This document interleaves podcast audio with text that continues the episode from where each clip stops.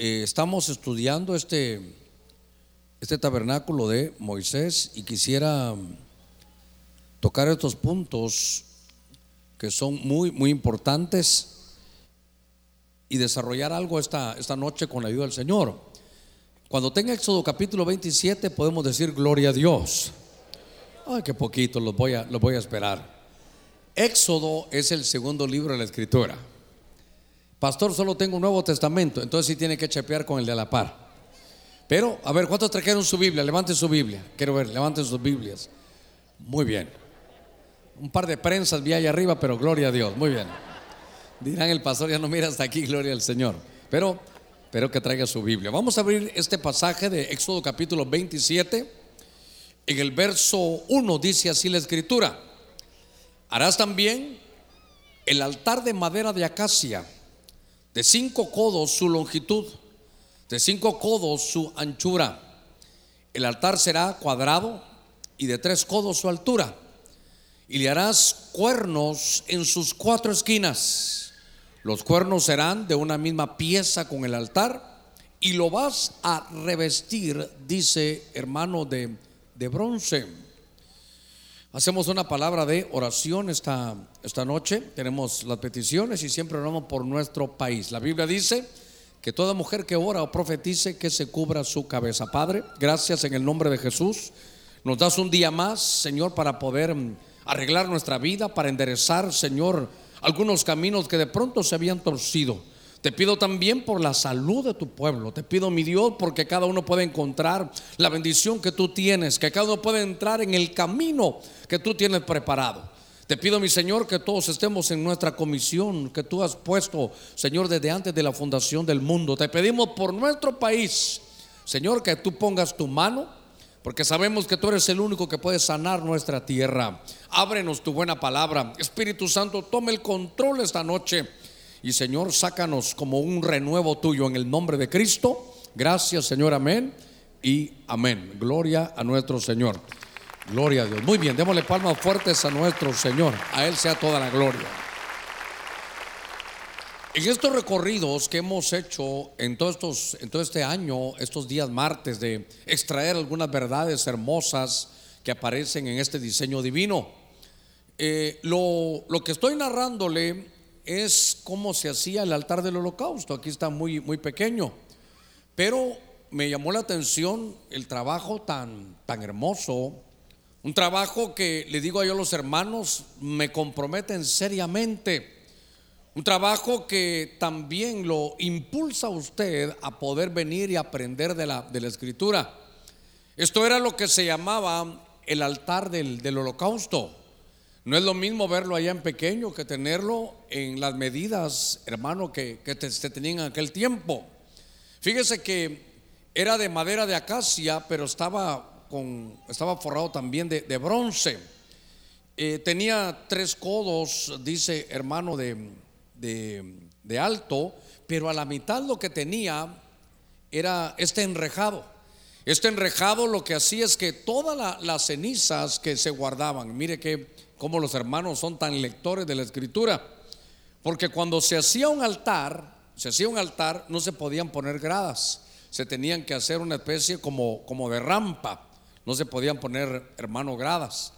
Y entonces hacían el altar para poner aquí las, los sacrificios. Y dice que en cada una de las esquinas tenía estos, esta especie de, de cuernos. Solo entre todas las cosas que queremos platicar cuando se habla de, altar, quiero recordarle que alguna vez, entre los primeros temas que vimos, hablamos de este altar del holocausto. Holocausto significa ofrenda quemada. Holocausto implica que el fuego va a reducir hasta las cenizas, hermano, la, ofrenda. Eh, adelante tal vez daremos algunos, eh, algunos detalles más importantes, pero quiero recordarle que este altar del holocausto es eh, lo primero que se miraba al entrar. Cuando uno entraba, antes de poder llegar donde estaba la presencia de Dios, el arca del pacto, lo que había que hacer, el que entraba aquí a este tabernáculo se enfrentaba al altar del holocausto. Es decir, que nadie va a poder llegar a la presencia de Dios si antes no se enfrenta al altar donde se ponía el cordero y tenía que ser ofrecido como un sacrificio y tenía que ser quemado y reducido a las cenizas. Por eso cuando el Señor viene a la tierra, mi Biblia dice que, que Juan el Bautista dijo, he ahí el Cordero de Dios. Es decir, que para recibir a Cristo, para, hermano, os voy a, voy a corregir eso. Es decir, que para tener comunión con Dios, Jesús dijo, nadie puede ir al Padre si no es por mí. Él es nuestro camino, nuestra comunión. La única manera de llegar al Padre es reconociendo a Cristo Jesús. Pregúntale que está a la par suya, ¿ya conociste a Cristo Jesús? Porque hermano, es lo más importante de venir a esta tierra, es haber conocido a Cristo Jesús. Espero que nadie de los que alguna vez escuchan un mensaje de la palabra, hermanos, se vayan sin conocer a Cristo. Fíjense que estando Abraham, déjeme tomarnos unos minutitos, hermano, en la, en la introducción. Cuando Abraham eh, estaba, él fue de los primeros que hacían altares, lo vamos a ver despacio. Abraham, Isaac, Jacob, ellos hacían altares y todavía no, no había nacido Moisés, al que le dieron este diseño. Es decir, que la necesidad de altares ha estado, hermano, en todo el tiempo en todo el tiempo, porque el altar es un punto de encuentro, hermano, con Dios. Esto era lo que, lo que tipificaba el altar. Solo quiero recordarle algo que eh, hemos visto, estudiado y predicado. Cuando Dios le pide un sacrificio y le pone a prueba a Abraham, se recuerda que le dice, le dice que, que ofrezca en un altar lo que más ama, era a su hijo Isaac. Y aquí quiero que ponga cuidado porque esto es un punto muy importante. Yo sé que usted lo, habrá escuchado. Cuando Dios le dice, quiero que me pongas a tu hijo en un altar del holocausto y me lo ofrezcas, le dice el Señor a Abraham, lo estaba probando. Entonces Abraham dice, está bien Señor, vamos a ir. Se recuerda, iremos, adoraremos y volveremos. El puente entre ir y regresar, hermano, era, era la adoración. Entonces, si no extraemos esta verdad, pero para mí es muy importante decírselo desde, el principio, ¿qué fue lo que hizo Abraham? Agarró a su hijo, iremos. Pero luego dice adoraremos y, no, ahí no había alabanza, no había un teclado, no había música. Lo que, lo que se puede leer es iremos, nos enfrentaremos al altar, te subiré al altar, te voy a poner como una ofrenda y luego regresaremos. Entonces subirse al altar, él lo entiende como adoración. Recuérdense que Dios busca adoradores en espíritu y en verdad. Entonces, esto, este punto para mí es tan importante porque esto era sombra y figura de la, de la salvación. Para, para, llegar a tener la presencia de Dios había que pasar por esto. Había, los sacerdotes venían y traían un, un sacrificio. Los sacerdotes, por ejemplo, venía alguien de la, alguien venía, traía su corderito, lo recibían, hermano, ellos lo pasaban por los, eh, los sacerdotes y luego entonces lo podían, hermano, sobre, sobre el altar del holocausto. Ese altar del holocausto lo que hacía es que subía ese, ese humo y entonces desarrollaba un olor que le era, hermano, grato al Señor. Estaba tomándome estos, estos minutitos, hermano, de esta introducción, porque lo que, lo que habla del altar es de gollar, habla de matanza y habla de sacrificio. Entonces, para mí es importante que, usted lo vea, lo estamos estudiando esta, esta, esta noche. Déjeme, déjeme llevarlo y entrar de lleno ya al mensaje después de esta introducción. Hay un verso que me llamó la atención en el Salmo 118, en el verso 27. En el Salmo 118, verso 27, yo le ruego que haga su esfuerzo y abra su Biblia para que aprendamos juntos aquí. Fíjese que está hablando David y David cómo, cómo percibe él, hermano, lo que es el altar. Sabe, el altar tiene que ser, hermano, dijera yo, no, no solo una herramienta, sino el día a día de todo sacerdote. No podía haber un sacerdote, hermano, sin que tuviera altar. Entonces ahora usted y yo, recuérdese que nosotros somos sacerdotes del orden de Melquisedec. Vosotros sois real sacerdocio, dice la escritura. Pero entonces note que necesitamos ese altar. Ahora, para saber lo que es un altar, lo que hay que hacer es estudiar todos los detalles, porque le voy a decir algo, es muy difícil Usted en el Nuevo Testamento ya no miren las epístolas que vayan a hacer altares. Ya el templo ya no es así como aquel porque el sacrificio que, que se subía ahí es Cristo y ya se ofreció. Ah, voy a aprovechar ahora. Vengan para acá que aquí tengo yo a todos los hermanos que nos ayudan con esto.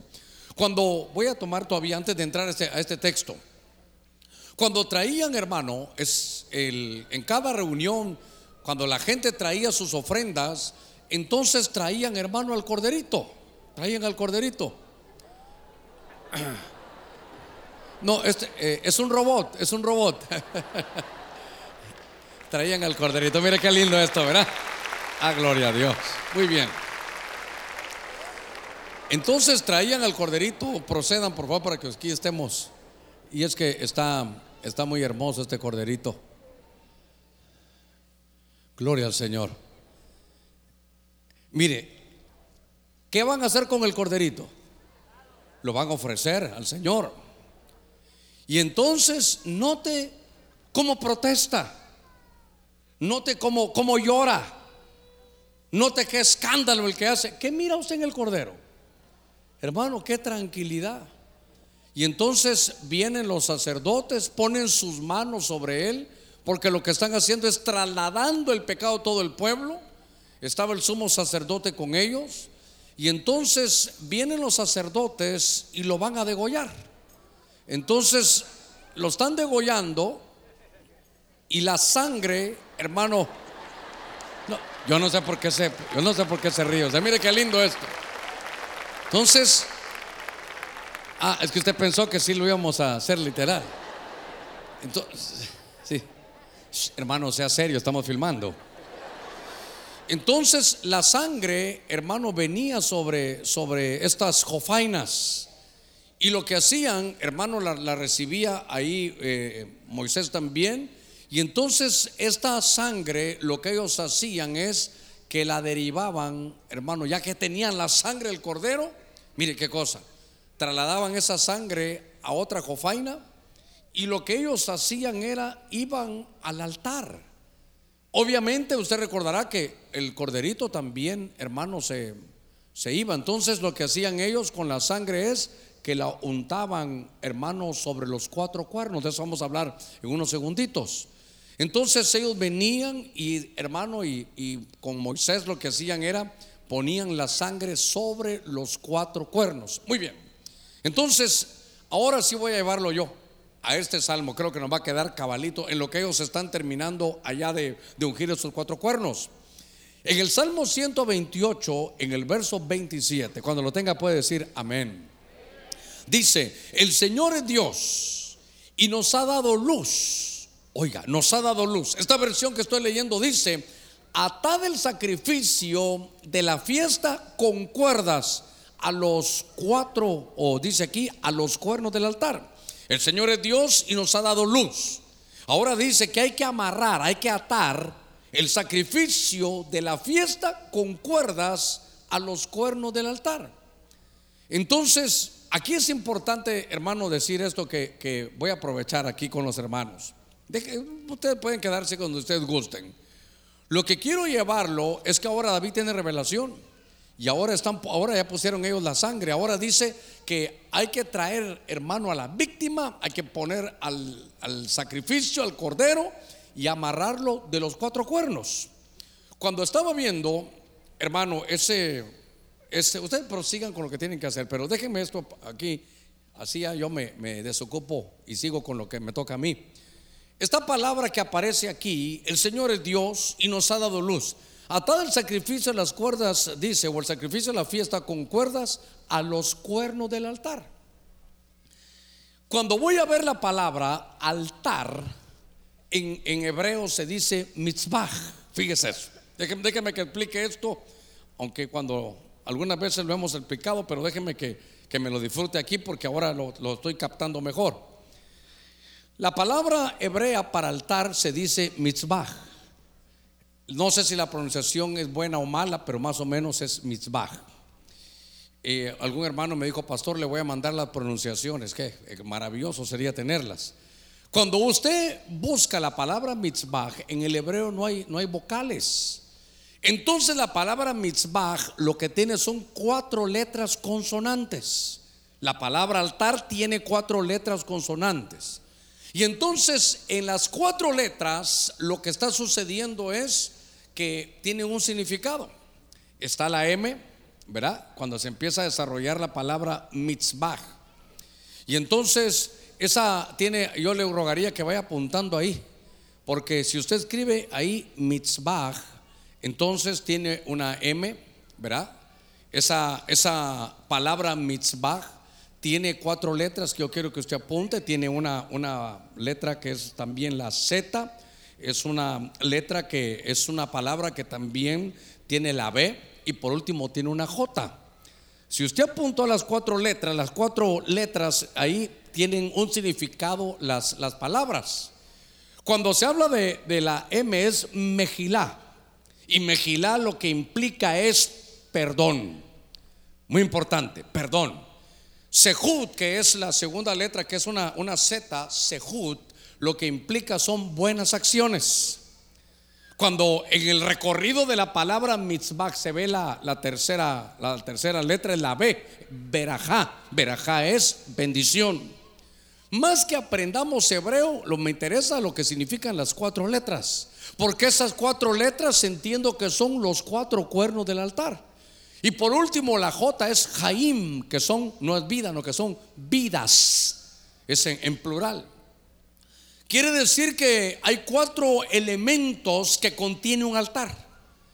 Y esos cuatro elementos están tipificados en los cuatro cuernos que están allá. Cuando, cuando la sangre caía, hermano, sobre, sobre ahí ese, ese mitzvah, ese altar, entonces, hermano, venía el fuego. Pero ese fuego, ¿de dónde provenía ese fuego? Era un fuego de Dios. Eso no era, eso no era de arrancarlo así frotando, hermano, qué sé yo, piedras o, o madera. El fuego del altar no venía, hermano, por mano humana, sino que si Dios aprobaba el altar, Él mandaba su fuego. Diga conmigo, su fuego no es fuego humano, no, no, no, ese fuego no se producía, era un fuego, era un fuego de Dios. Eso, es que esto es lindo y va a ver, guarde eso, que el altar lo que tiene es un fuego de Dios. Y entonces cuando ya está el fuego de Dios, el altar está listo. Pero ahora, más que, más que en nuestro pensamiento, cuando ya se habla de altar, y usted va a tener, primero es un punto de encuentro con Dios, segundo es adoración, y tercero tiene cuatro elementos. Tiene perdón, eso lo, lo usted ya lo, pues, espero que lo haya apuntado, eh, tiene buenas acciones, tiene bendición y tiene vidas. Ok, entonces, cuando estamos viendo esos cuatro puntos, eso, eso me va a hablar a mí, hermano, de, muchas cosas que cuando vayamos al altar vamos a encontrar. Fíjese que la gente que venía y ponía ahí su, su, su, ofrenda y el fuego de pronto se encendía, entonces sabía que Dios había recibido y que iba a obtener en los cuatro cuernos, iba a obtener perdón, iba a obtener buenas acciones, iba a obtener bendición y también lo que iba a obtener era la palabra vidas. Ahorita voy a tratar, voy a tratar de explicarlo. Entonces, cada uno de estos cuatro cuernos que, que habían quedado ungidos, todo el que venía al altar tenía una bendición. Todo el que venía al altar primero obtenía perdón. Cuando uno viene a Cristo y encuentra el altar, lo primero que vas a encontrar es perdón. Y para mí es importante decirle que no hay pecado que el Señor no te pueda perdonar. Toda falta, toda transgresión, pecado, iniquidad, recuerde que el Señor lo toma, lo agarra, lo tira al fondo de la mar y nunca más se acuerda de él. Entonces, obtenemos perdón. Cuando estamos viendo en la escritura esa palabra mejilá, que es perdón, nos damos cuenta también que hay buenas acciones. Hermano, todos tenemos este problema y Pablo lo puso allá en Romanos capítulo 7. El bien que yo quiero hacer no lo hago. Y el mal, lo que yo detesto, lo que yo aborrezco, lo que mi espíritu no quiere hacer, finalmente termino en eso. Y entonces Pablo decía, es una lucha interna. Yo quiero hacer lo bueno y no puedo, y lo malo, lo que detesto hacer, eso termino haciendo. Hay una lucha y Pablo decía, ¿quién dice me libertará de este cuerpo de muerte? Entonces decía Cristo Jesús. Es nuestro Señor el que nos libra de ese cuerpo de muerte. ¿Sabe cómo es esto? Adentro de nosotros hay una fábrica de pecado. Nosotros por la raza, hermano, o adámica caída, lo que tenemos, hermano, es una, una fábrica de pecado. Entonces, cuando uno viene a Cristo, pasa por las aguas del bautismo, ¿sabe lo que pasa? Que es como que le cortan la luz a esa fábrica de pecado. La fábrica ahí está, pero deja, hermano, de producir. Nosotros, de alguna manera, el pecado nos sigue, pero ya no estamos produciendo pecado. Y entonces lo lindo es, hermano, que vienen buenas acciones. Recuerdo que en uno de los pasajes eh, de la escritura, creo que era Juan 5 o, Mateo 5, no, no recuerdo bien, pero está hablando de que somos lámparas del Señor. Recuerde que caímos como, como sacrificio ahí y de pronto viene el fuego. Ese fuego de Dios nos hace ser como lámparas. Y si no estoy mal, por favor, solo soporteme, no sé si es, yo recuerdo que era Mateo 5, 15 o 16, es como Juan el Bautista, que era una lámpara que ardía. Pero lo que me llama la atención es que como somos lámparas encendidas con el fuego de Dios, entonces dice, no podemos estar escondidos. Hermano, hay que, dice, tenemos que ponernos sobre el candelero, no podemos estar ahí, hermano, como que, como que no nos quieren o que no queremos que nos vean, sino que tenemos que evidenciar por la luz. Y ahí dice, nuestras buenas acciones. Note todo, hermano, ¿sabe qué? Uno puede subirse ahí apagado, pero baja del altar encendido. Usted puede estar con aquel deseo como una tristeza, pero cuando usted va al altar, usted va a la adoración, usted se va a entregar al Señor y le dice, Señor, aquí estoy, necesito que tu fuego queme lo que en mí no sirve. Usted sale diferente. Usted ha dejado la tristeza, ha dejado, hermano, ese luto, empieza, hermano, la vida del hombre a cambiar. Por eso decía yo que la tercera letra era verajá, es bendición. Y usted va a ver, tal vez con el desarrollo, cuántos hermanos que hicieron un altar para Dios y que el fuego del Señor bajó, hermano, hizo que la bendición viniera sobre ellos. Tener altar es tener bendición, hermano. Claro, tener altar con fuego de Dios es, tener bendición. Entonces, ahora, la última letra es la palabra sehut, que son vidas. Porque cuando el Señor, hermano, estaba en la tierra, decía, hermano, que vinieran a Él todos los que estaban trabajados y cansados que el Señor los iba a hacer descansar. Ah, mire, ya vino el fuego de Dios, qué cosa más maravillosa, mire. Ahí es, así, así funcionaba eso, así funcionaba. Es que, ¿sabe qué? Mire, mire cómo es esto. Hagamos las cosas de acuerdo al diseño, hagamos las cosas como la Biblia lo dice, agrademos a Dios y tenga por seguro algo, Él va a enviar de su fuego. Mire, se recuerda rápidamente, están en Pentecostés o están en espera el Señor les dice, no vayan a predicar todavía, vayan todos. Mire el, mandato, el orden de Dios. Estén todos en el aposento alto, ahí esperen. Y entonces vino el Pentecostés como lenguas de qué? De fuego, porque cada uno era como que se hubiera, hermano, subido al altar.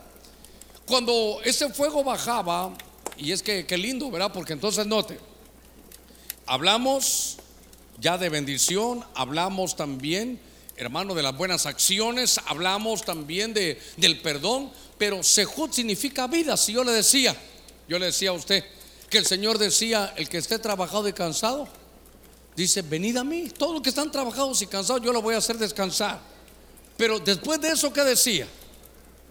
Después de eso, lo que decía es, tomad qué.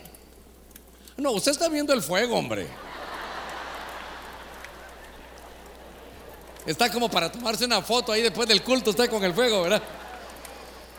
Mire qué trabajo lo que hacen los muchachos, de verdad, démosle gloria a Dios. Qué lindo trabajo, de verdad. Una gran bendición, una gran bendición. Es que, y, fíjese que hablaba yo con los hermanos. Yo les decía, no vayan a hacer gradas porque las gradas son, dice, vas a hacer un altar, las gradas son prohibidas. Entonces hacían una rampa para que aquí los sacerdotes se acercaran y pudieran, hermano, poner aquí sus, sus ofrendas. Entonces, el que se acerca al altar, fíjese, diga conmigo, altar, encuentra perdón, buenas acciones, encuentra también la bendición. Y ahora yo le decía, por eso mejor me vine a predicar aquí, porque si no usted mira para otro lado, que también encontraba vidas, que encontraba vidas.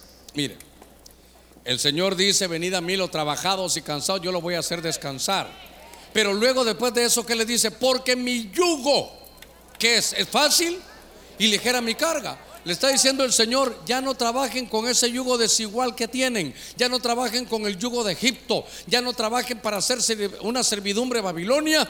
Ahora vengan, dice el Señor, y trabajemos juntos. Yugo, hermano, es lo que tienen dos bueyes cuando trabajan. Entonces, en su, en su arista, en su ángulo de buey, el Señor está diciendo, ¿sabes qué? Ven a trabajar conmigo. Mi yugo es fácil y mi carga es ligera. El yugo es juntos a trabajar. Hermano, ¿sabe a veces que nos falta? Trabajar junto con el Señor. Mire, le voy a decir algo. A veces, mire, solo cuestión de semántica esta, ¿verdad? Pero, pero solo déjeme que le diga algo. A veces nosotros decimos, eh, ayúdame, Señor, ¿verdad? Ayúdanos, Señor. Y está bien, está bien. Pero hay otro ángulo. Porque mi Biblia dice que nosotros somos colaboradores de Dios. Entonces el que colabora no es Dios con nosotros. Espero darme a entender sino nosotros colaboramos en la obra. Por eso me gusta que versión es la versión pechita que dice, gracias Señor, porque tuviste a bien atendernos en la obra de tu ministerio. Entonces nosotros solo colaboramos con lo que Dios hace. Entonces cuando yo estaba viendo esto, hermano, Dios mío, tanto tiempo va. Cuando usted se acerque, hermano, al, al altar, sepa que va a encontrar cuatro cosas. Perdón, ¿qué más? buenas acciones, bendición y vidas es trabajar con el Señor. Muchos de ustedes ya tienen empresas, muchos de ustedes ya tienen negocios, otros las van a poner. Mi consejo es, trabaje usted con el Señor. Fíjese que vi un carro que decía, el Señor es mi copiloto. Según él iba a calidad, yo dije, no, eso no sirve. Mejor que sea el Señor el piloto. Porque, ¿cómo así que el Señor va a la par mía? Qué bendición. No, no, yo voy a la par del Señor. Una cosa es que Dios camine conmigo y otra cosa es como no que yo camine con Dios. Bueno, déjeme llevarlo aquí. Ahora, venga conmigo al libro de Esdras capítulo 3. En el libro de Esdras capítulo 3, Dios mío, están hablando las ovejas, ¿no? Yo hasta aquí oigo que están hablando las ovejas. Espero que no tengan problema con el fuego. Bueno, Edras capítulo 3, venga conmigo. En el libro de Edras capítulo 3, verso 1, dice la escritura. Yo sé, hasta aquí los oigo hablar, hermanos. Y lo peor es que ya no Miramontes, ¿dónde estarán? Bueno, díganle a Moisés ahí que hasta aquí se oye con Aarón, que están todo lo que hablan, hasta aquí se oye. Bueno, muy bien.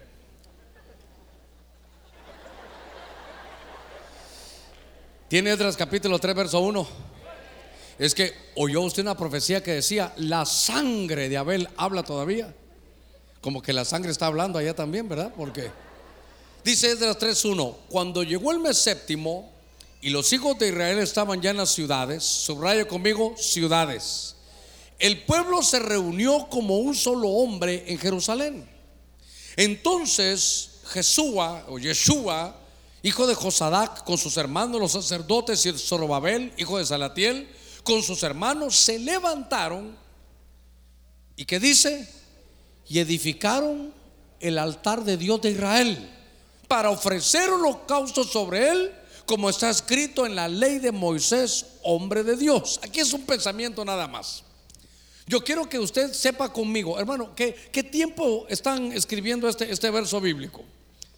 ¿En qué tiempo lo están escribiendo? ¿Qué, fue lo que pasó? Cuando uno mira el contexto bíblico, el pueblo había estado 70 años cautivo en Babilonia. Y de pronto se cumplen los 70 años, el rey Ciro, que era un persa, domina a los babilónicos en ese último tiempo, y Ciro le da la carta para que regresen a Jerusalén. Si no estoy mal, cuando Edra regresa, se tarda cuatro meses. Porque no, recuerda que no había avión, tren ni nada, tenían que regresar con los hombres.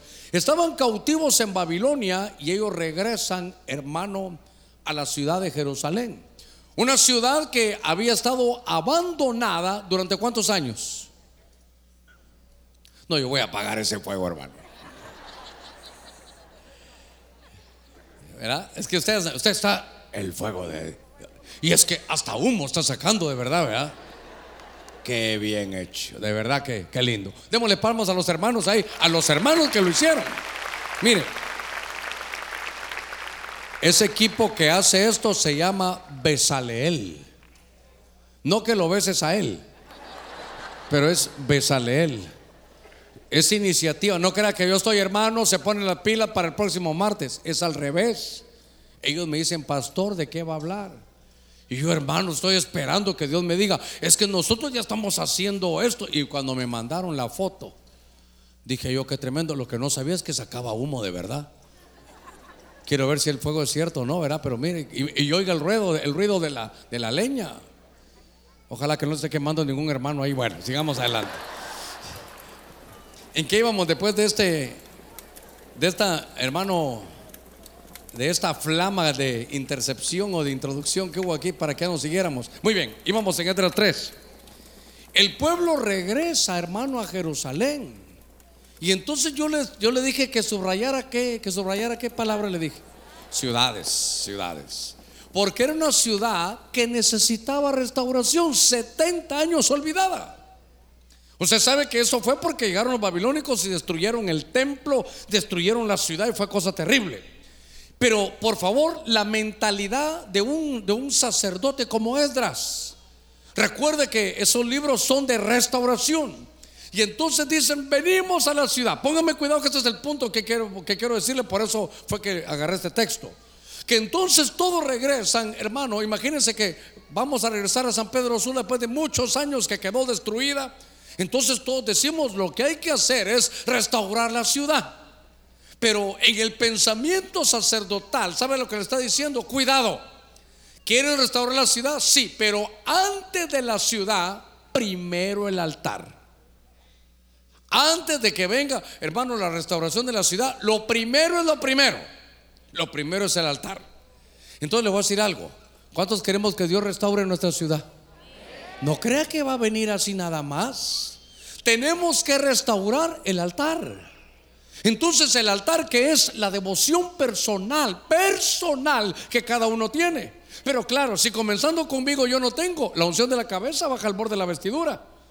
Si el pastor nunca está, nunca hace, nunca ora, nunca busca, hermanos solo de vacaciones, solo haciendo cualquier cosa, solo... Yo no digo que el pastor no tenga su tiempo para hacer su deporte, pero, pero ¿y si nunca está estudiando? Si nunca está buscando de Dios, entonces no hay altar. Oh, ya se fue el fuego. Estaba calidad ese fuego. Pero es para que me ponga atención, ¿verdad? Porque realmente la próxima me voy a poner yo fuego aquí para que usted me pueda estar viendo. Bueno, entonces lo que le estoy diciendo es, hermano, en el momento histórico que nos ha tocado vivir aquí, a nosotros en nuestro país, todos anhelamos restauración. Todos decimos que se componga el país, sí, que la, que la ciudad sea restaurada. Estoy de acuerdo, qué lindo. Pero lo primero es lo primero. Lo primero que tenemos que restaurar es el altar de Dios. Es que, mire, necesitamos que haya fuego. Hermano, ¿cuántos queremos fuego en nuestras reuniones? que cuando la alabanza toque caiga el fuego de Dios, que cuando yo predique caiga el fuego de Dios, que cuando usted cante venga el fuego de Dios, que el fuego de Dios esté en medio de nosotros. Eso es todo lo que queremos. Esa es la verdad, hermano, el Evangelio. Pero no va a haber fuego si no hay altar. ¿A dónde va a mandar Dios, hermano, el, altar? Ahora, mire otro punto, es importante. No hay templo sin altar. Ese es el, perdón, no hay tabernáculo sin altar.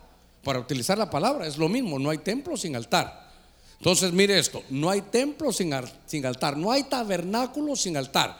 Usted entraba al tabernáculo, solo cruzaba la puerta, lo primero, como que Dios diciéndole, hey, quieres presencia y quieres todo, primero el altar. Entonces, ese, ese tabernáculo que está ahí, está hablando de nosotros. Ahora nosotros somos el tabernáculo. Y no puede haber tabernáculo de Dios si no hay altar, sino donde Dios va a mandar su fuego. Por eso es que Dios, mire cómo lo hace por otro lado, nos dice, yo estoy buscando adoradores. Entonces, adoradores, ¿qué es? Dios está buscando, hermano, quien pueda o quien quiera desarrollar, quien quiere edificar altares. Entonces me llamó la atención que todos querían restaurar la ciudad de Jerusalén. Todos querían poner la ciudad bonita, poner de nuevo la muralla, que hagan las casas, pero Edras dijo, antes de eso, lo primero que tenemos que restaurar es el altar.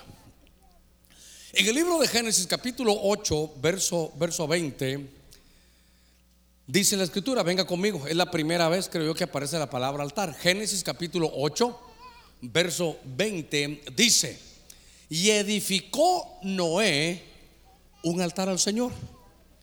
Y dice, y tomó de todo animal limpio y de toda ave limpia y ofreció holocaustos. ¿En dónde? En el altar. Hermano, entonces el altar se vuelve un punto de encuentro con Dios. El altar se vuelve el lugar donde Dios va, a mandar su fuego.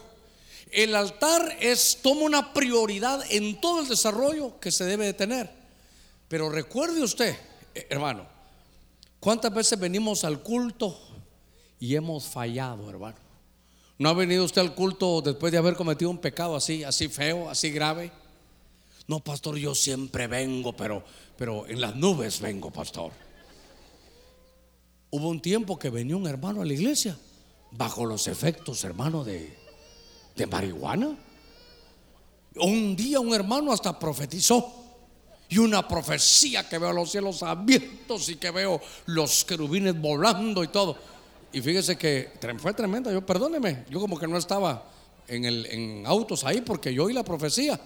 Y después una vez se peleó con la esposa y me dijo la esposa, no sé si fue cierto o no, pero me dijo, ¿se recuerda aquella profecía de mi esposo? Sí, le dije yo como Dios lo usó. No, pastor, si venía en onda, me dijo. ¿Qué cosa esta? ¿Alguna vez usted ha venido después de haber cometido alguna falta? Por lo menos ya cinco o seis. Tal vez vino, eh, le pegó una gran gritada a su esposa antes de venirse al culto, se vino solo, lleno de ira Venía alegando al hermano en él. Pero cuando se bajó el carro, aleluya, gloria a Dios. A veces hemos fallado y entonces lo primero que uno desea es venir y encontrar, hermano, Mejilá, que es perdón. Aquí vas a encontrar en el altar de Dios, vas a encontrar el perdón. Queremos enderezar nuestra vida, hermano, que, que Dios, porque Dios pone en nosotros el querer y el hacer por su buena voluntad, las buenas acciones. Ahí vamos a tener siempre los que vinieron, hermano, con un corazón sincero, tuvieron bendición. ¿Por qué? Porque entonces ya son uno con el Señor. Por eso les decía vidas. Ahora, cuando estoy viendo esto, veo los edificadores, hermano de altar.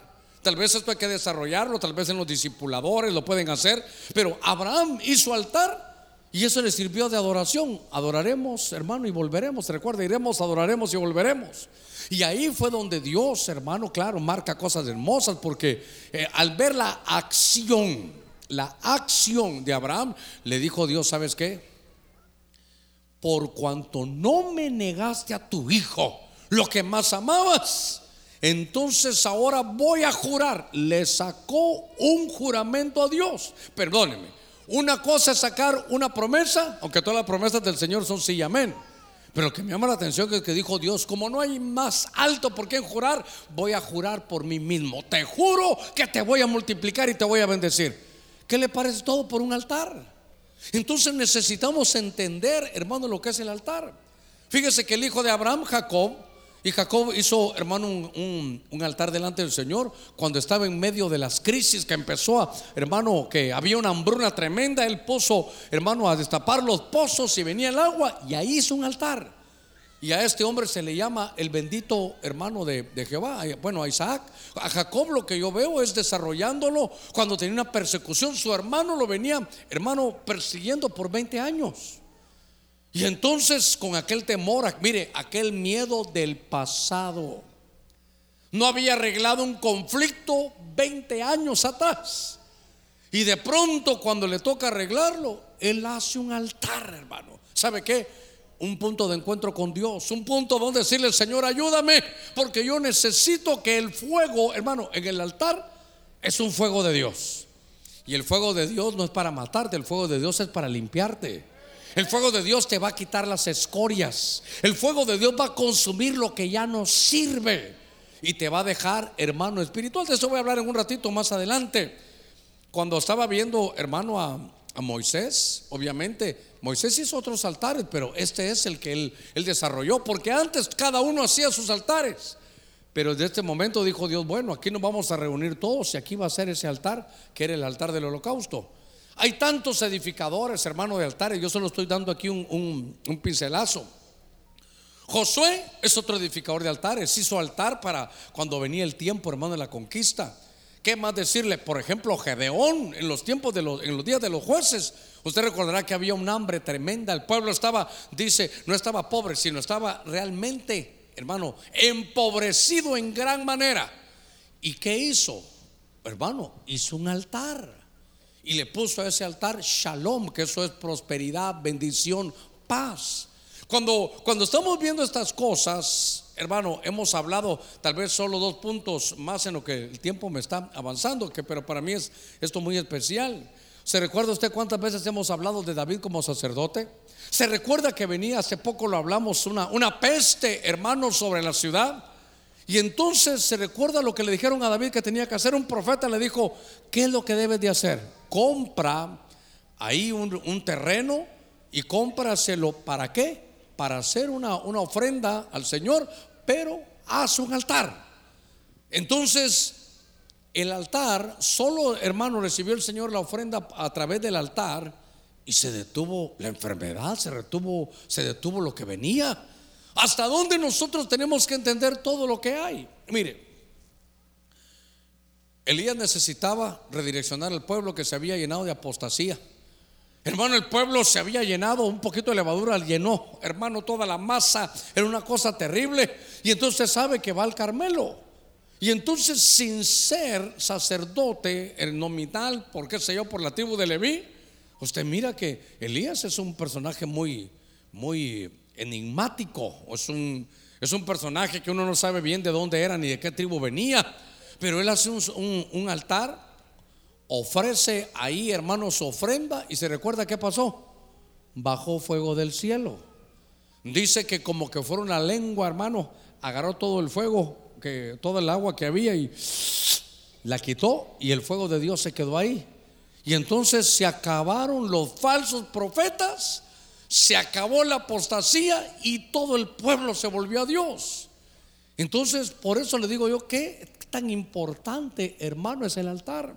¿Sabe qué es el altar? En la búsqueda de tener un punto de encuentro con Dios. ¿Sabe qué es el altar? Hermano, entender lo que es un adorador. Déjeme avanzar unos, minutitos más.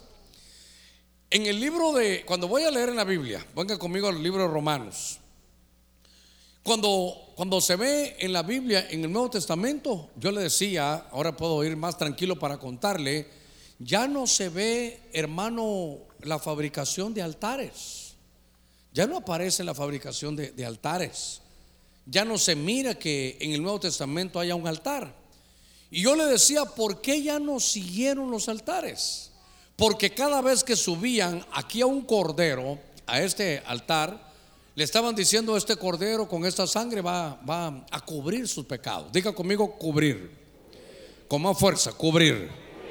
Porque en el Antiguo Testamento no se borraban, solo se cubrían los pecados. Pero iba, eso era figura, que el pueblo no olvidara, hermano, en el día a día, que de pronto él, iba a mandar, hermano, a su propio cordero. Por eso ellos siguen en todo y de pronto ya en los días, hermano, que no todos entendieron, pero ahí está Juan y dice, este es el cordero de Dios.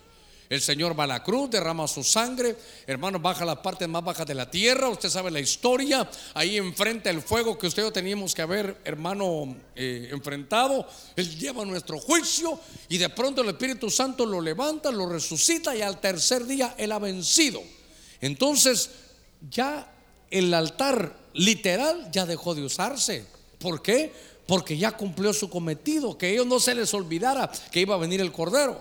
Entonces yo le decía que en el Nuevo Testamento, hermano, hay sacerdocio, sí, pero se cambió el sacerdocio, se cambió la ley, era necesario que se cambiara el sacerdocio. Entonces ahora también los sacrificios de alguna manera ahora ya son también espirituales. Ahora, ahora ya no vamos a ti, no, hermano, le gustó tanto a usted el altar que ya se imagina que allá en el parqueo pusiéramos un altar así para, para traer cada uno su ovejita. Eso fue en el Antiguo Testamento. Ahí venía, hermano, cada uno a ofrecer, hermano, su, ofrenda. Ahora, hay un giro que usted y yo tenemos que entender, que también tiene su, su base bíblica muy hermosa. Tiene Romanos capítulo 12. Fíjese que dice la escritura en el verso 1. Por consiguiente, hablando el apóstol Pablo, hermanos, os ruego, esa palabra me ha pegado últimamente. Fíjese que no dice, por consiguiente, hermano, como soy el pastor y el apóstol, les ordeno. No se puede, hermano. Diga conmigo, aquí no hay ninguno. Pero a veces le dicen a uno, dígale, mire cómo viene vestido ese hermano. Mire, mire que, cómo se cortó el pelo. Mire que, no, es que aquí no es de dar órdenes, hermano, no se puede eso. Por consiguiente, hermanos, os ruego por las misericordias de Dios que presentéis vuestros cuerpos como qué? Como sacrificio vivo. Ah, antes se mataban, ahora no, ahora es sacrificio vivo y santo, que sea aceptable a Dios, que es realmente vuestro culto racional. Todavía le leo el verso, el verso 2, porque aquí hay una consecuencia. Y no os adaptéis, no os conforméis a este mundo, sino transformaos mediante la renovación de vuestra mente, para que verifiquéis cuál sea la buena voluntad de Dios, buena, agradable y perfecta. Muy bien. Entonces ahora viene el apóstol Pablo y dice, ahora hay que extraer las bendiciones, hermano, de ese, de ese tabernáculo. Eso era sombra y figura. Antes traíamos los corderitos, pero, pero usted lo vio hace un ratito que aquí estaba ese corderito tan hermoso. Y yo le quería hacer énfasis que cuando fue, hermano, no, no, no vio usted como cuando los iban a matar, así se quedan ahí tranquilitos algunos, no sé si, yo nunca lo he visto, pero algunos dicen que se sale solo una lágrima del cordero. Pero cuando usted lee Isaías 53 a Jesús como cordero, dice que iba a ser llevado al matadero y no abrió su boca. Hermano, no se vaya a molestar. ¿Ha comido usted cochinito? Cochinillo, dicen los españoles. Chanchito, ¿verdad? ha probado unos chanchitos tan deliciosos allá que los hacen así como cocinaditos en la tierra, allá en, el occidente, allá en Copán, ¿verdad? Sí. Algunos hermanos me mandan a veces de esos, qué deliciosos. Pero usted se lo come, qué delicioso, pero usted no ha estado cuando los matan.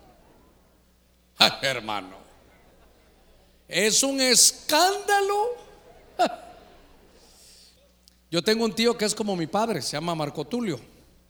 Y él trabajaba en una, en una finca que se llamaba Pueblo Nuevo Viñas. Y ahí nos llevaban y había unas ferias, mi papá nos llevaba, jugaban fútbol, había palo encebado, pero lo que me llamaba la atención era el escándalo, porque hermano, hacían chicharrones, pero se oía cuando mataban al, al chanchito, era un escándalo, ¡Ah, hermano, un escándalo terrible. ¿Por qué? Porque lo iban a matar. Y el que es cordero, no vio cómo estaba el corderito aquí. Porque le sacaron el cuchillo, ¿verdad? Él no sabía que no le iban a matar. Usted también pensó, Dios mío, se lo van a echar aquí, dijo usted, ¿verdad?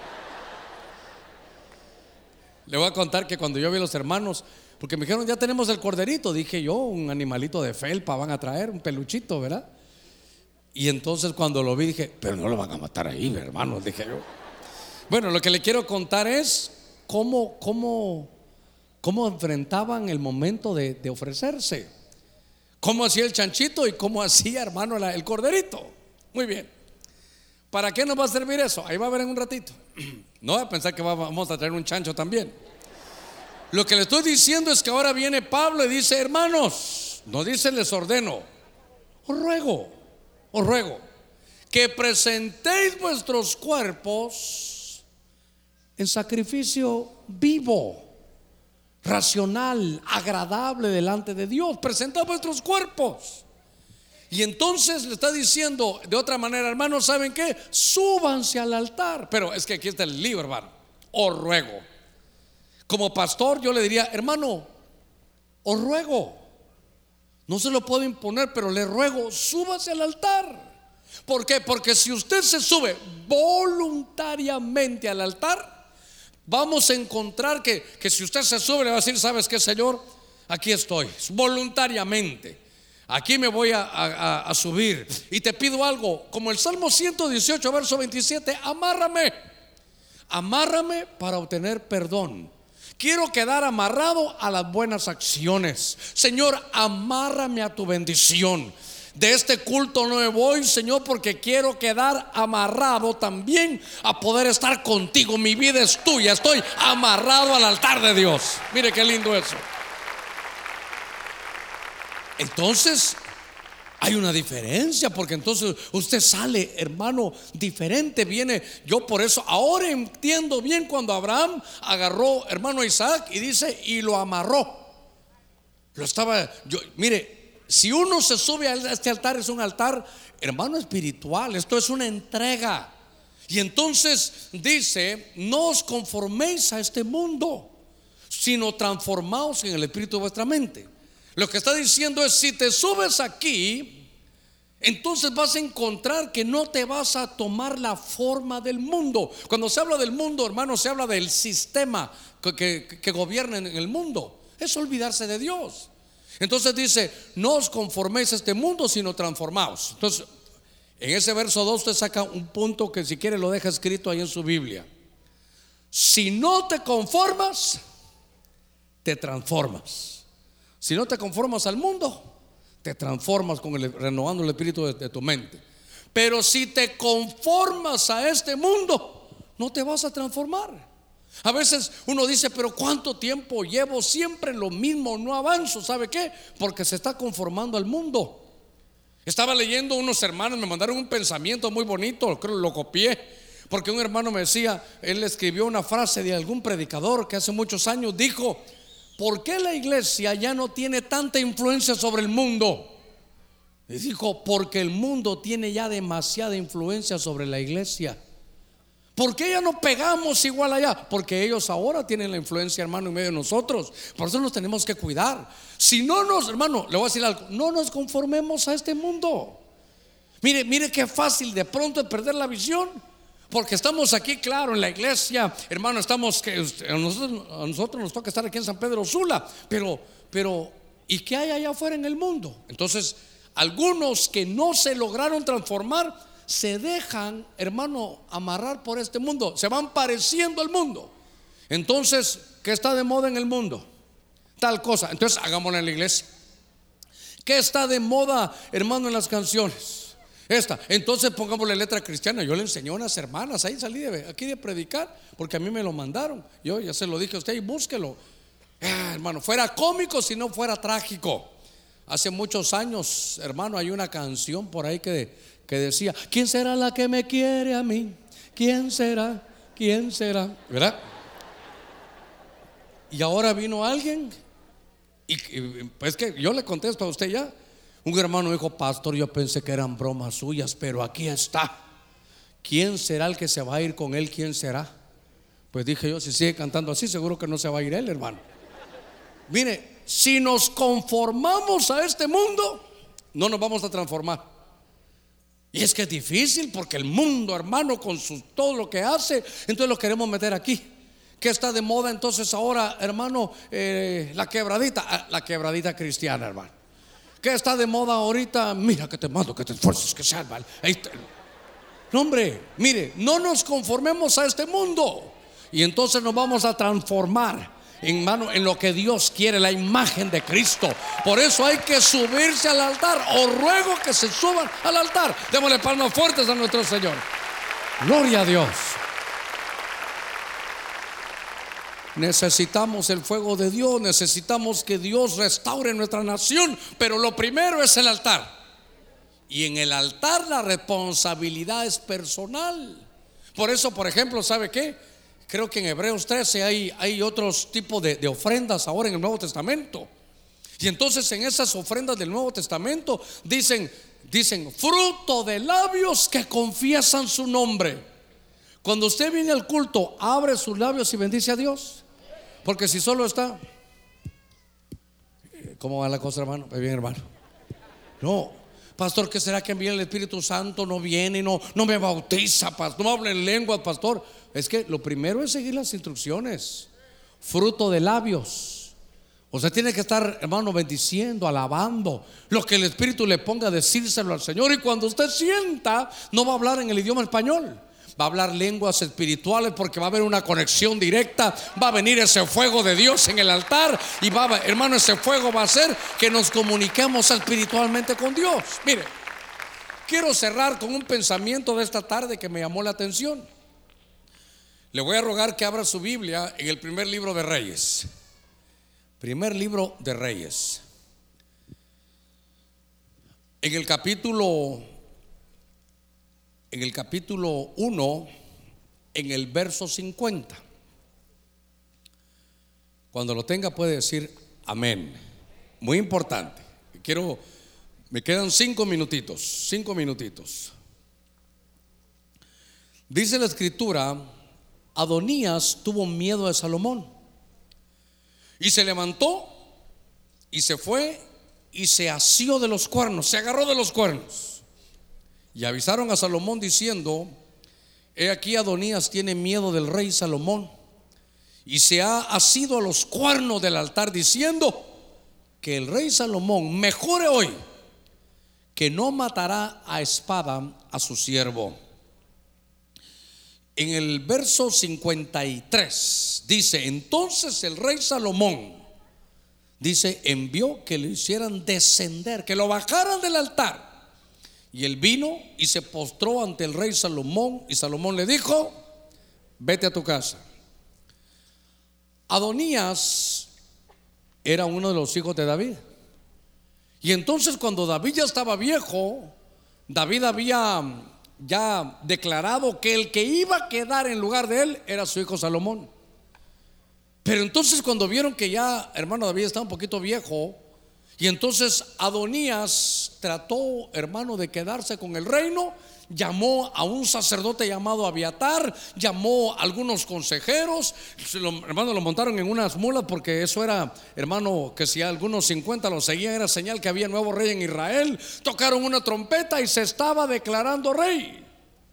Y entonces Betsabé le dijo, hermano, llegó el hijo David, ya sabe lo que está pasando. No, cuéntame, ¿qué pasó? David, después de ti, recuérdate que me prometiste, ¿quién va a quedar de rey? Bueno, Salomón. Bueno, le dijo, en las calles andan diciendo que Adonías. Y entonces, hermano David, coloca a Salomón como rey. Y entonces cuando se da cuenta Adonías, ya está sentado Salomón como rey. Y él paseándose en la calle, hermano, como que él fuera el rey. Eso era motivo de muerte. Y entonces cuando él se da cuenta de que su, astucia había fallado, entonces él sabe que lo van a matar. Y entonces note, como él sabe que lo van a matar, ¿qué hace? Corre, corre. Y corre al altar y se agarra, hermanos, dice que se agarró, se asió, se agarró de los cuernos. ¿Por qué se agarró de los cuernos? Hermanos, es que, es que ya ve, ahora, ahora se entiende diferente la escritura.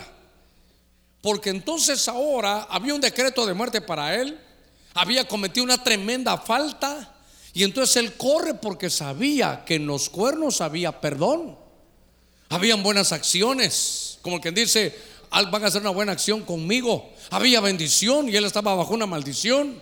Ahora vidas, me voy a quedar con vida, no con muerte. Entonces él corre al altar. Cuando, hermano, cuando tenga usted una falta que, que usted piensa que es imperdonable, hermano, corra al altar. Cuando usted mire que la cosa no está funcionando, corra al altar.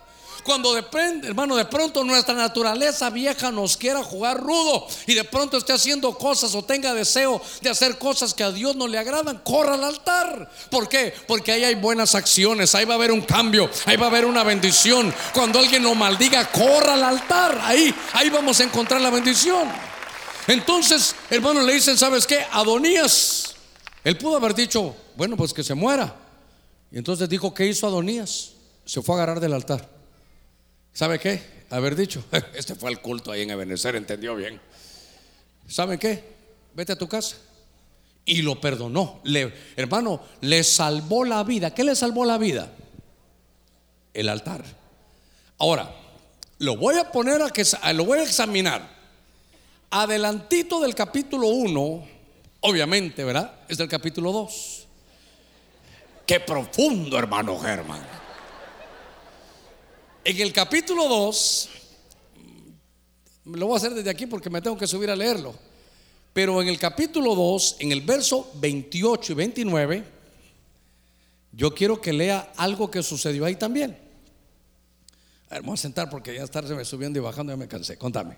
Cuando las noticias llegaron a Joab, porque Joab había seguido a Adonías, aunque no había seguido a Absalón, Joab huyó a la tienda del Señor y se asió de los cuernos del altar Y se le informó al rey Salomón que Joab había huido a la tienda del Señor y que estaba junto al altar.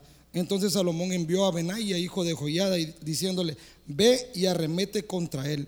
Benaya entró en la tienda del Señor y le dijo, así ha dicho el rey, sal de ahí. Pero él le dijo, no, pues moriré aquí. Benaya llevó la respuesta al rey diciéndole, así habló Joab y así me respondió. Y el rey le dijo, haz como él ha dicho, arremete contra él y mátalo y entiérralo, para que quites de mí y de la casa de mi padre la sangre que Joab derramó sin causa.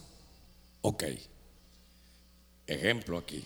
Muy bien. Capítulo 1, corren al altar. Era Adonías que se quería quedar con el trono. Usted tiene que leer del verso 51 al 53, ¿verdad? Ok. Ahora está Joab. Joab había derramado sangre inocente dos veces. Había matado a dos eh, personajes que eran también parte de lo que él también había podido ser. Creo que mató a Abner y a algún otro personaje también había matado. Ahí, ahí también lo dice después. Ahora, aquí está el examen de esta noche. Ahorita vamos a terminar. Entonces Joab corre y se, hermano, ¿se agarró de los cuernos o no? ¿Sí o no? Y entonces llega y le dice, hermano, que, que lo perdonen. Pero él le dice que no, no lo van a perdonar. Pero le dice, sí, es que si me quito de aquí, van a arremeter contra mí, me van a matar. Y entonces le David, dice Benaya, hijo de Joyá, le dice, mira, dice Benaía o Benaya, le dice, David, él dijo que no se soltaba porque lo iban a arremeter contra él, lo iban a matar. Entonces le dice David, hazlo de acuerdo a lo que él dice. Y fueron y lo mataron. Entonces, paremos aquí, paremos aquí. Porque ese fue un lío que yo tuve en la tarde hoy conmigo mismo, no con el Señor. Le dije, Señor, ¿cómo voy a...? Porque cuando yo leí, lo hermano, lo de Adonías, dije, qué lindo está esto. Para algo me sirvió. Pero después leí a Joab.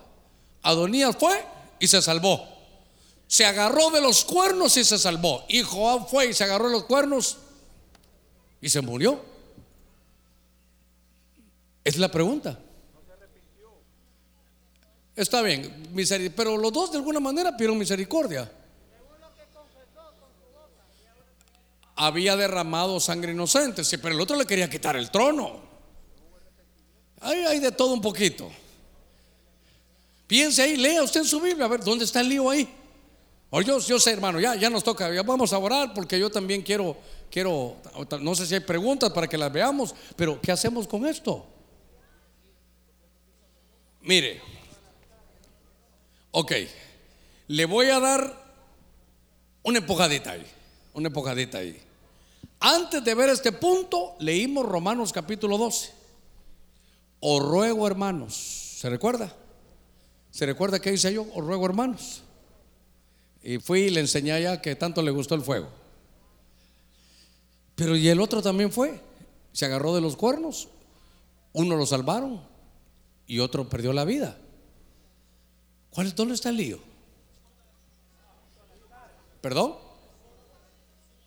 Ah, bueno, el otro dice sí, el otro se sentenció, es buen punto también. El otro, el otro dijo y, y David dijo: Ah, así como él dijo, así como se amarró con su boca, así también lo voy a hacer yo. Arremete contra él y mátalo.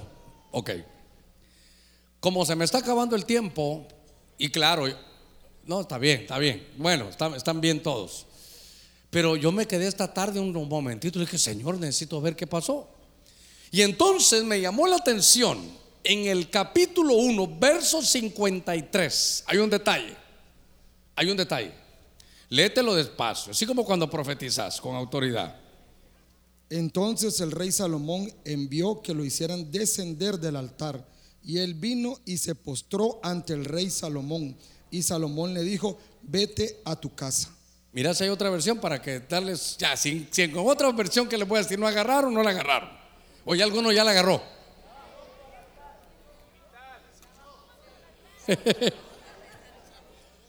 ah, dice que se postró, todavía no. Léete otra versión, el mismo pasaje, pero otra versión.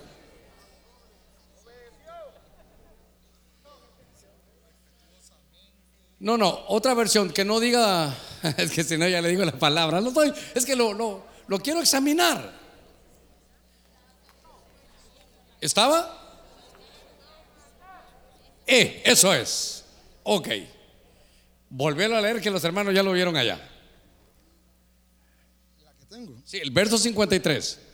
Pongan el verso 53 que les voy a poner a leer a ustedes aquí. A ver, Entonces el rey Salomón envió que lo hicieran descender del altar. ahí nomás.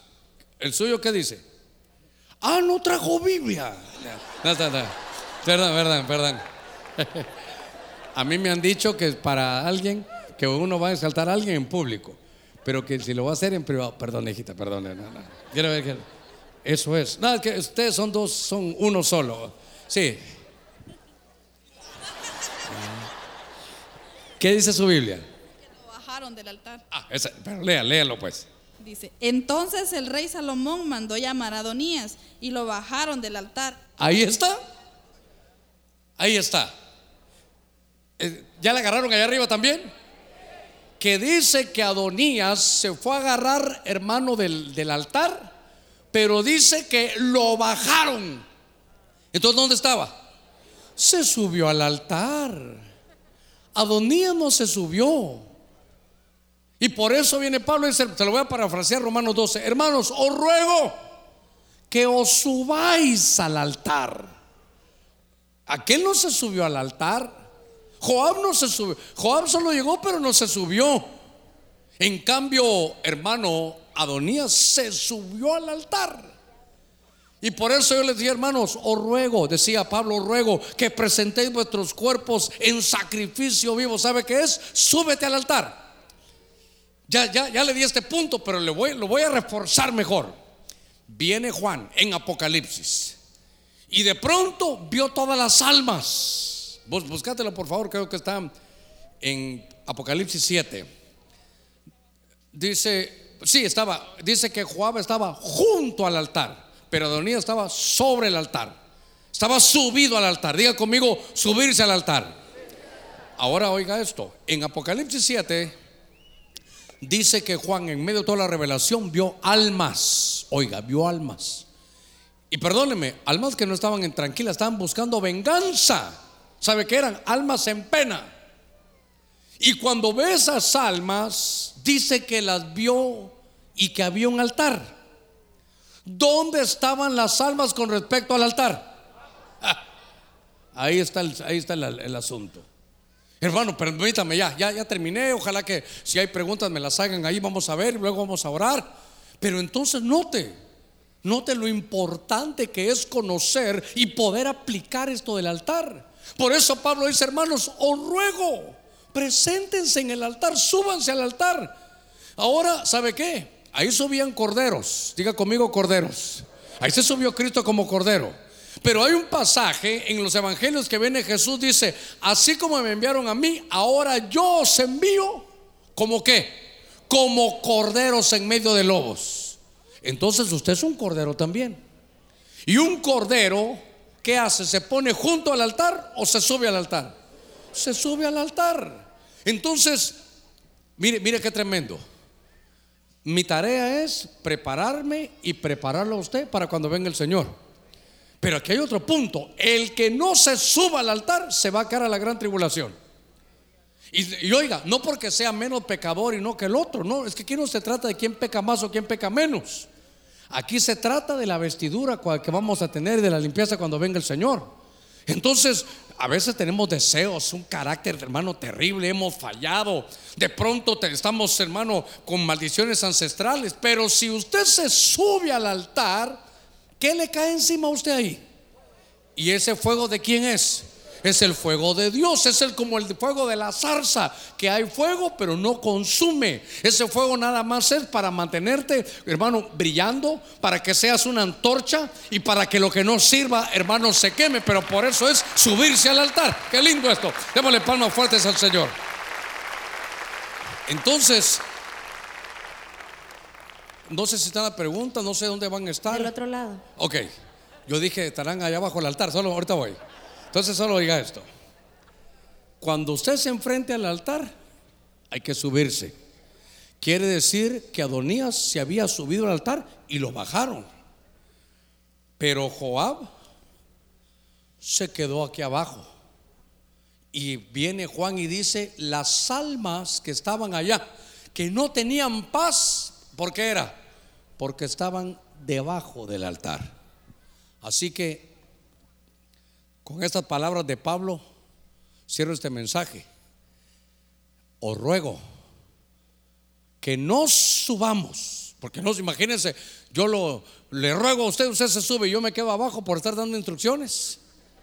Que no subamos al altar para quemar nuestras grosuras. No voy a para quemar, no, para que Dios queme lo que nos sirve y podamos obtener perdón, buenas acciones, bendición y vidas juntamente con Cristo. Amén y amén. De hoy sí, démosle palmas fuertes al Señor. Gloria a Dios. Hoy sí pueden poner el fuego. Que nos caiga el fuego del altar. Muy bien, a ver qué tenemos de preguntas. Bendiciones, pastor. En Apocalipsis ocho veces se menciona el altar. ¿Será que los que se renueven o reinicien, hablando del número 8 que habla de reinicio, su comunión con el Señor estarán más afinados al Bat Kol, ya que en Apocalipsis 9:13 salía una voz que sale de los cuatro cuernos del altar. En ese verso hay trompeta, voz, cuernos y altar. Sí, cabalmente, si ustedes vinieron el domingo por la tarde hablamos de, de esa voz que es el lenguaje divino, que Dios hablaba por truenos, cómo va a ser el arrebatamiento, tuvimos una luz eh, un poquito mejor que eso. Pero entonces, ¿sabe qué? Es que cuando nos subimos allá al altar, ese fuego de Dios, entonces nos van a quemar lo que nos sirve. Y déjeme decirle ya por la pregunta, ¿qué necesitamos el, el fuego de Dios? ¿Saben dónde? En nuestros oídos. Porque el oír nos prefiere, hermano, nos hace a nosotros tener alguna preferencia. ¿En qué sentido? Por el oír viene la fe. A usted le he dicho que nosotros tenemos unos líquidos en el oído que se llaman linfa y endolinfa. Tienen que tener unos niveles que Dios en su misericordia y, en su hermano, en su sabiduría, los ha dejado ahí. Cuando, cuando esos líquidos están bien en el oído, usted ni cuenta se da porque usted, hermano, camina normalmente. Pero si de pronto hay como mareos o como que se va de lado, o como, entonces puede ser que sea un problema en el oído. Quiere decir que el oído, en el oído está, nuestro equilibrio espiritual está en el oído.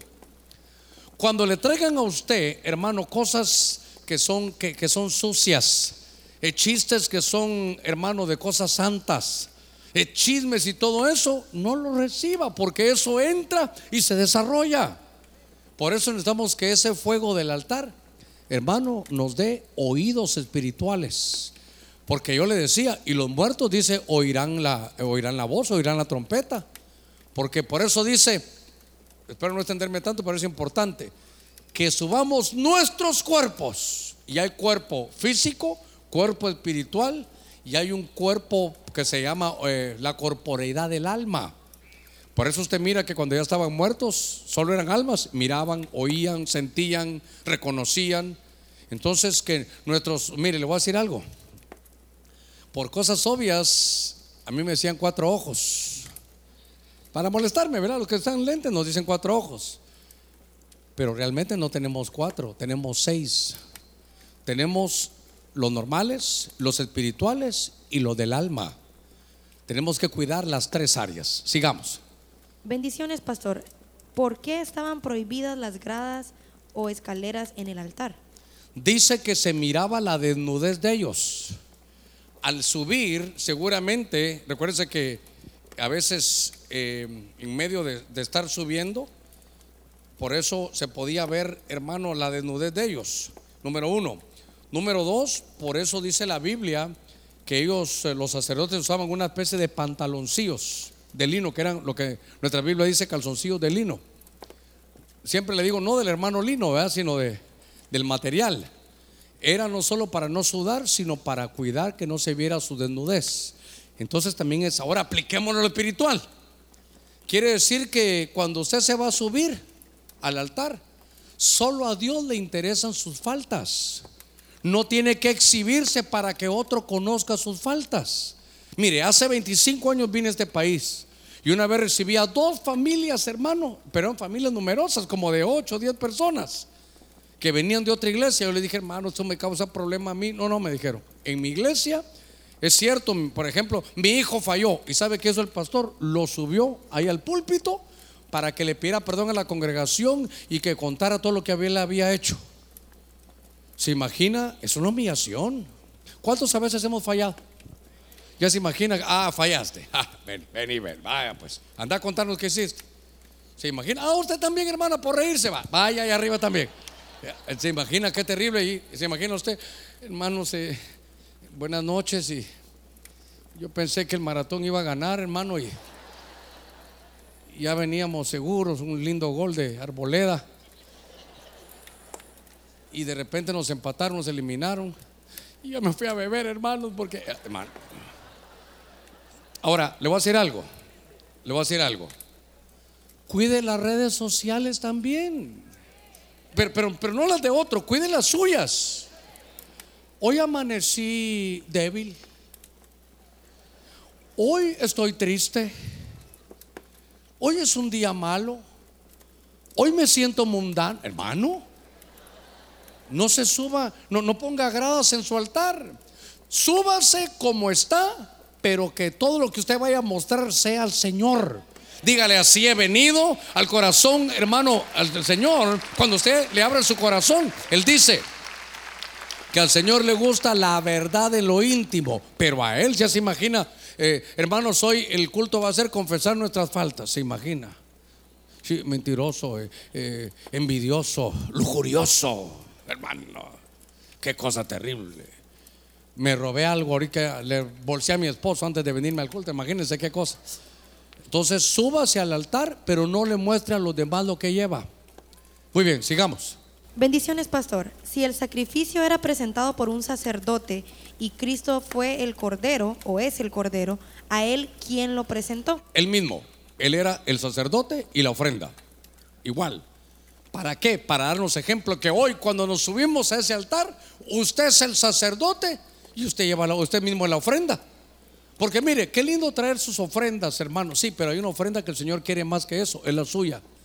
Y esa ofrenda es de todos los días. Decirle subirse al altar, Señor, ahí voy a estar. Entonces, usted es el sacerdote y usted la ofrenda. Igual Cristo, Él fue el sacerdote que llevó y llevó su propia sangre. Muy bien, sigamos. Bendiciones, pastor. Tengo tres hijos, dice. Yo eh, soy ya casado tiene un adolescente, tengo uno ya casado, perdón, un adolescente y un niño pequeño, aparte a mi mamá también, dice. Yo los he subido al altar y los he presentado delante del Señor como ofrenda. ¿Esto es válido? Muy lindo, muy bien. Usted ya sabe mi historia. Por ahí andará Germán, que ahora le doy tanta gloria al Señor, ahí anda predicando. Bueno, le voy a contar, a él lo invitan más, hermano. Ahí lo llevan, ya estás aquí, viniste para acá y que está una gira donde lo ponen a predicar donde sea. Hay un pastor que lo invita y lo pone a predicar en la mañana en esta iglesia, allá cubro otra en la tarde, otra en la noche, ahí lo llevan. Pero yo pasé un momento de desesperación. Una vez había un culto, una vigilia en otro ministerio, creo que nos había invitado el apóstol Misael, y había una situación del país y fuimos. Y hermano, yo prediqué algo del altar y prediqué algo de Isaac y agarré a Germán, hermano, y lo monté. Era, ¿Se recuerda cómo era el púlpito antes? Era un púlpito así de madera grande. Ahí lo monté, le dije, ¿sabe qué era? Le dije, Señor, amárralo tú porque a mí se me suelta, Señor. Pero Dios tiene sus propósitos. Entonces, hermano, usted hizo bien porque usted hizo como Abraham. Señor, aquí está mi hijo, te lo ofrendo, te lo dedico, te lo subo al altar. Pero una, mire, una vez Isaac, su papá lo subió al altar, pero después él hacía sus propios altares. Tenemos que dar el, ejemplo en nuestra casa de ser nosotros gente de altar. Eso que hay, pero ¿qué es gente de altar? De devoción. Por favor, no me voy a estar mandando fotos. Mire mi altar que me puse en la casa, pastor. 12 piedras, las pinté, una cascada. No, no, no, no, no. Esto estamos hablando de cosas espirituales. Muy bien, sigamos. Bendiciones, pastor. El primer cuerno del altar significa perdón. Y usted menciona que todos los pecados son perdonados y no hay pecado que Dios no perdone. Pero en el libro de Mateo eh, dice la palabra que la blasfemia contra el Espíritu Santo no será perdonada ni en este siglo ni en el venidero. ¿Me podría ampliar un poco sobre el tema, por favor? De las preguntas que uno no quisiera que le hicieran, hermano. Porque mm, dice que el que habla en contra del Señor es posible que no se haya convertido. Es posible que dice que nadie llama a Jesús de una manera de, digamos, irreverente. Si, si ya tiene el Espíritu, no lo va a poder hacer. Pero realmente ahí está, esa es una palabra que está ahí escrita. Y en hay un contexto que es muy delicado, porque es atribuirle al diablo cosas que Dios hace. Cuidado. Cuando en el mundo espiritual se mueve algo que usted no lo entiende, mejor no, no opinar. O si no, decir cualquier cosa, pero no va a decir que eso es del diablo. Entonces, toda regla tiene su excepción y ese es un pecado, dice que no se perdona ni en este siglo ni en el venidero. Es la blasfemia contra el Espíritu Santo. Ahora, aquí tengo que irme delicado, con pies de plomo, pero sí decirle, ¿y qué pasará con aquellos que no reconocen la divinidad del Espíritu Santo? Que piensan que solo es una fuerza. Deberían de subirse al altar y decirle, Espíritu Santo, muéstrame la verdad. Hermano, el que busca la verdad la va a encontrar. Es más, ¿quién nos guía a toda verdad y a toda justicia? El Espíritu Santo. Entonces, bien delicado, pero bien delicado. Algunos solo dicen que creen en el Padre, pero Jesús dijo, nadie llega al Padre si no es por mí. ¿Sabe cómo es eso? Yo quiero estar donde está el arca del pacto, pero no quieren pasar por el altar del holocausto. ¿Me, me doy a entender con eso? ¿Sí? Que yo quiero la presencia, quiero estar con el Padre allá en el lugar santísimo, pero hay que pasar por el atrio y ahí está el altar del holocausto, ahí está el sacrificio de Cristo. Por eso, benditos aquellos que ya reconocemos que Jesús es Dios es el verbo hecho carne para salvarnos a usted y a mí. Fue a ese altar, hermano, ahí estuvo frente al fuego, fue reducido a las cenizas, pagó nuestra muerte, la muerte segunda, pagó que para que usted ya no vaya al infierno y de esos tres días él resucitó y le dijo, muerte, ¿dónde está tu muerte? Dice, oh sepulcro, ¿dónde está tu victoria? La muerte fue vencida por Cristo Jesús y por eso, hermano, la base de nuestra fe es la resurrección. Eso es la base de nuestra fe, la resurrección. ¿Qué más tenemos? Eh, tal vez un poquito relacionado a la respuesta que acabas de dar, tenemos una pregunta de una hermana que dice que ella siente mucha confianza con Jesús, se siente bien, pero con Dios que es su Padre no siente confianza. Dice que le da miedo en el sentido de que siente que Dios es enojado y no siente confianza de hablar con el Señor, solamente con Jesús. Entonces creo que hay una aclaración por ahí que hace falta. Por eso le digo yo, subid vuestros cuerpos. Romanos 12, porque el cuerpo, el que está dañado ahí es el alma. Casi le puedo decir, no soy psicólogo, solo estoy viendo este, este punto en su alma, que tal vez usted no tuvo un buen padre. Y si usted no tuvo un buen padre en la tierra, tal vez le quedó una mala imagen del padre. Pero cuando Jesucristo perdonaba, cuando Jesucristo miraba, por ejemplo, aquel de la, aquella mujer de, que la encontraron en el adulterio, Jesús dijo, ni yo te condeno, vete y no peques más. Y cuando le preguntaban a Jesús, muéstranos al Padre. Y él decía, yo solo hago lo que veo hacer a mi Padre. ¿Qué trajo Jesús? La revelación de Dios, subrayo, Padre. En todo el Antiguo Testamento no se le decía Dios Padre, Adonai, Hashem, eh, YHWH, como usted quiera. Pero lo que duele a los que no tienen esta revelación es que eh, lo, que ellos dicen Hashem, usted le dice, papá, aquí estoy, gracias por este día. Eso para ellos no se entiende. Pero Cristo Jesús nos trajo la revelación del Padre. Y el Padre es amoroso. ¿Cuánto te querrá a ti, hijita, que hiciste esa pregunta? El Padre que dijo, por ti voy a entregar a mi hijo para que entregando a mi hijo, él vaya al altar, te sustituya y te amo tanto a ti, hija, que te quiero aquí en el cielo eternamente. Por eso es que entonces hay que subir, hermano, allá al altar para que se limpie su alma de una mala imagen del Padre. Hermano, Dios es bueno. Diga conmigo, Dios es bueno. Por eso a veces no entendemos, pero Dios es bueno. Por lo que haya pasado, Dios es bueno, Él sabe. Y lo que no entendamos ahora, lo vamos a entender después. Sigamos. Bendiciones, pastor. Si Israel no reconoce a Jesús como su Mesías, ¿Continúan ellos realizando estos sacrificios de bueyes, ovejas y altares? Por eso es, por eso es. Uno no tiene que burlarse ni nada, sino entender. Porque ellos, se recuerda que la vez pasada hablamos de los velos, ellos tienen un velo en la cara, ellos no. Eh, para, ellos están esperando que venga el Mesías. Ellos están esperando que venga el Mesías. Y entonces si uno de ellos le pregunta a usted, ¿tú estás esperando que venga el Mesías? Entonces usted le dice, bueno, le digo, para mí ya vino hace dos mil años con relación al pecado. Ahora lo estoy esperando que venga por nosotros que somos la iglesia. Porque para ellos esto sigue. Usted mira a Israel, están celebrando. ¿Sabe qué? Israel ahorita es mes de agosto, ¿verdad? Creo que es el, el mes de Av. El mes de Av es tristeza, luto.